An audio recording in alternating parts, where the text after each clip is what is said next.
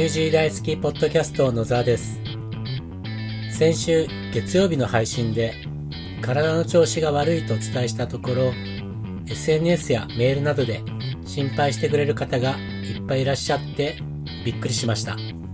どうもありがとうございました。ご心配をおかけしました。結局先週1週間はほとんどベッドの中で寝ていました。どうしても僕じゃないとできない仕事もあったのでそれだけは起きてやっていたんですがそれ以外は本当にベッドの中で横になってました。横になっている時こそポッドキャストを聞けばよかったんですがどういうわけかポッドキャストを聞こうということすら思いつかなくてただただじっとしてました。今思えばもったいなかったです。でも金曜日あたりから急に元気になってきて多少咳は出るものの普段通りの生活が送れるようになってきてます。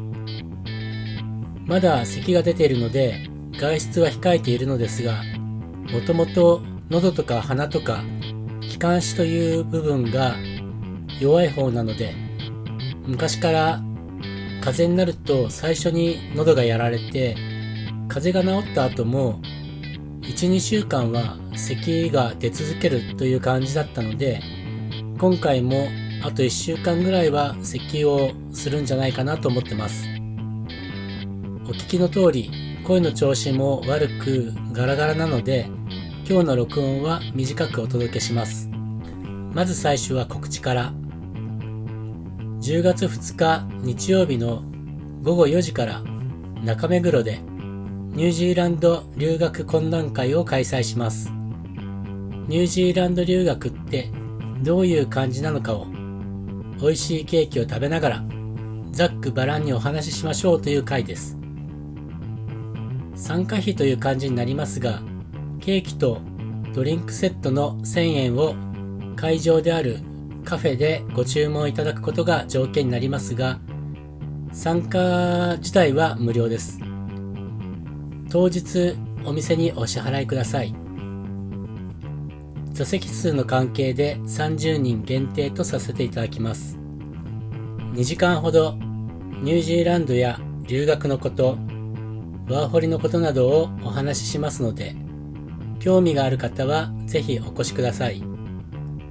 お友達や家族を誘ってもいいですし、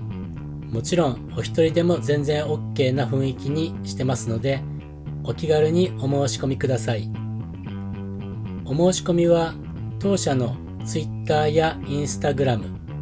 LINE の DM でお申し込みください。10月2日日曜日午後4時中目黒です。中目黒は皆さんご存知ですよね。東京の目黒区にある地域です。まあ、そんなことはみんな分かってますよね。告知はこれくらいで、今日お伝えしたいことは、ニュージーランドのニュースではないのですが、日本の水際対策として実施されていた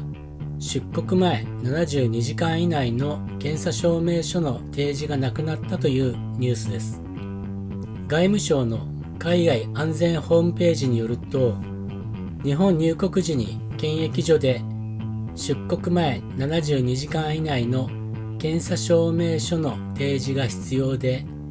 その提示ができない場合は日本への上陸が認められないとされていたのですが、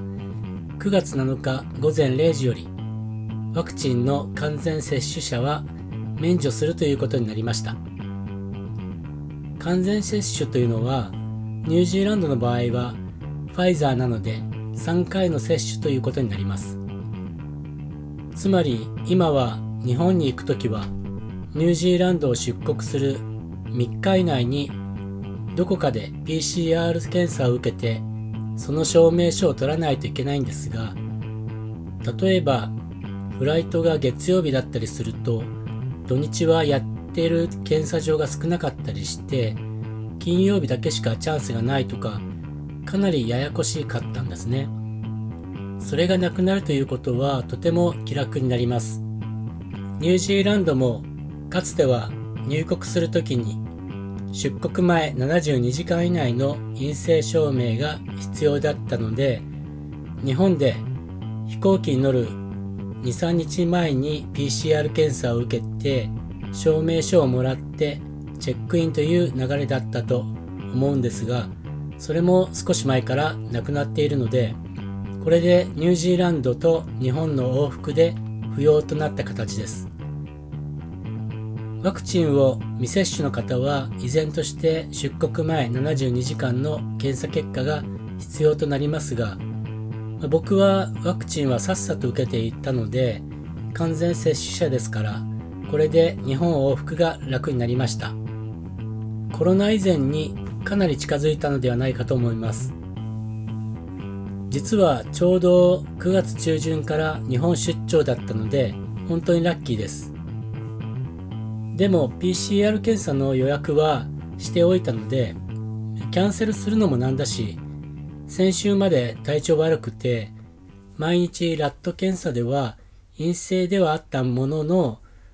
まあ、せっかく予約が入っているので受診して陰性であることを再確認して